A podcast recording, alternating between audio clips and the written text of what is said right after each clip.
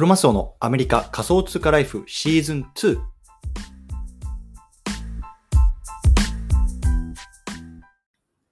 皆さんおはようございます。アメリカ西海岸在住のクロマスオです。今日は10月の20日、木曜日ですね。皆さんいかがお過ごしでしょうか今日も早速聞くだけアメリカ仮想通貨ライフ始めていきたいと思います。よろしくお願いいたします。さて、今日なんです。今日はね、音声配信、ポッドキャストがね、まあ、これから流行っていく理由なんかをね、少し話していきたいなと思います。で、ちょっと本番の前に、あの本題の前なんですけども、えっと、風邪をひいたっぽいですよね。で、昨日38度ぐらいまで熱が出て、で、まあ、今ちょっとあの収まってるので、えっと、こうやってこう、ポッドキャストを撮ることができてるんですけども、まあ、あの子供がね、多分幼稚園かな、で、あの手足口病って今、あの流行ってますよね。あれをもらってきたんですよ。で、多分それがね、まあ、僕とか妻にも今、あの伝染してっていうような感じで、僕は熱が出て、で妻もなんか喉が痛い、なんとかっつってるんですけど、まあ、とにかくね、あの皆さんも体調に気をつけましょうってことなんですけど、まあ、ちょっと今日はそことも絡めて、この音声配信とか、ポッドキャストがね、まあ、あのこれから流行っていく理由なんかも少し話していきたいなと思うんですね。で、僕今ね、あの、まあ、体調あんま良くないんですよ。体調良くないんですけど、まあ、こうやってポッドキャストをでき、あの、撮れてるんですね。で、これ、あの、他の例えばブログとかさ、あとなんだろうな、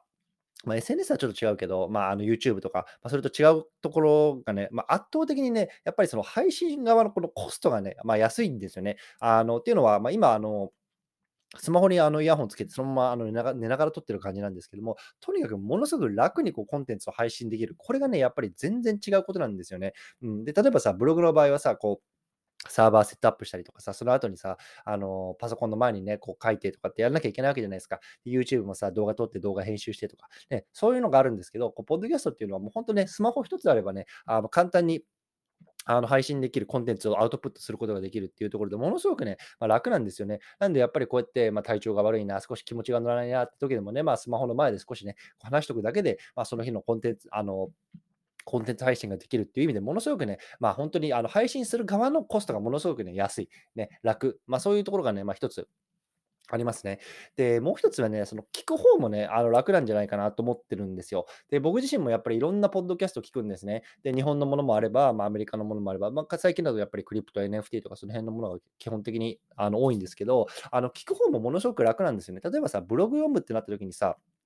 パソコンの前にさ、こう座って読まなきゃいけないなとかさ、あのスマホの前に読まなきゃいけないなみたいな、こう、その読むっていう行為に対してものすごくこう集中しなければいけない。やっぱ時間と場所が取られるわけですよね。で、一方で僕なんかもそうなんですけど、ポッドキャストどういう時に聞くかっていうと、例えばね、家事してる間とかさ、走ってる時とか、ながら聞きでこうインプットすることができるっていうことがすごく楽なんですよね。そう。なので、やっぱり聞く側、聞く側、この、あのね、これ聞いてくださってる皆さんもそうだと思うんですけど、聞く側にとってもものすごくね、コストが低い、楽、ね、あの、一回音声流しておけば、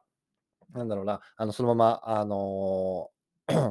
ね、あの聞聞いてながら聞きができるっていうところ、まあ、だから、この配信する側も楽だし、聞く側も楽、ね、まあ、そういうようなところでものすごくいいかなと思ってます。うん。で、まあ、3つ目かな。3つ目はね、割となんだろうな、そのリテラシーが高い人がこう集まる媒体っていうのは、この音声配信なんじゃないかなと思うんですよね。うん。で、やっぱりね、あの、YouTube とかブログとかって割とそのなんだろうな、不特定多数の、まあもちろん音声もなんですけど、不特定多数の人に言っちゃって、まあ自分がね、なんだろうな、そのお客さんにしたいっていう思ってる人以外の人も来ちゃって、それがね、例えばクレームとかそういうところにつながったりもするんですけど、音声配信っていうのはまあまだまだそこまで流行ってないっていうこともあって、この音声を聞きながらね、なんかインプットするっていうところにね、あの興味がある人っていうのは割とそのなんだろうな、あのいろんな意味でのリテラシーが高いと思うんですね。例えばファイナンシャルリテラシーであるとか、まあその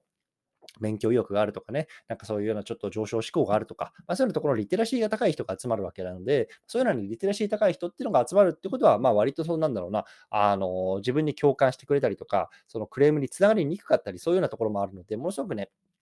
うん、あのいいかなと思います。で、やっぱりね、その人となりがわかるじゃないですか、音を聞くと。ね、文字だけだとさ、この人どういう人なんだろうなっていうのがわからないと思うんですけど、まあ、音声を聞くとね、あ、この人こういう人なんだろうなとかさ、僕らの多分今日ちょっと気分が乗ってないように聞こえるかもしれないんですけど、まあ、それは病気だ、病気をにかかってるからなんですよね。やっぱさ、あ、なんかちょっと今日こいつ乗ってねえなとかさ、なんか体調悪そうだなとか、そういうのもわかるわけじゃないですか。うん、だからそういうのもね、含めてなんかものすごくね、あのいいコンテンツだなと思ってるんでね、僕は。あの、ポッドキャスト、音声配信で今注力してるっていうような感じですね。うん、なので、まあ、あの、ポッドキャストがね、これから流行る、流行る、流行る理由というか、あの、いいメリットってのは3つあって、まあ、コスト、配信する側のコストも楽だし、聞く側のコストもかからないよと。であとはリテラシーが高い人が集まるっていうところもあって、もちろんね、コミュニケーションがスムーズにいくよっていうところなんですよね。うんで、あなんだろうな、デメリットみたいなところもいくつか、まあ、あるかな、最後話しておきたおこうかなと思うんですけど、まあ、一つはね、まあ、あの、ポッドキャストお金なんないですね。まあ、全然お金なん ないなんないと思います、今のところ。だから、ポッドキャスト自体でこう稼ぐっていうよりも、そこを動線にして、どっかね、自分のこのフロントエンドの商品とかに持っていく、まあ、そういうような使い方っていうのがね、まあ、大事かなと思いますね。うん。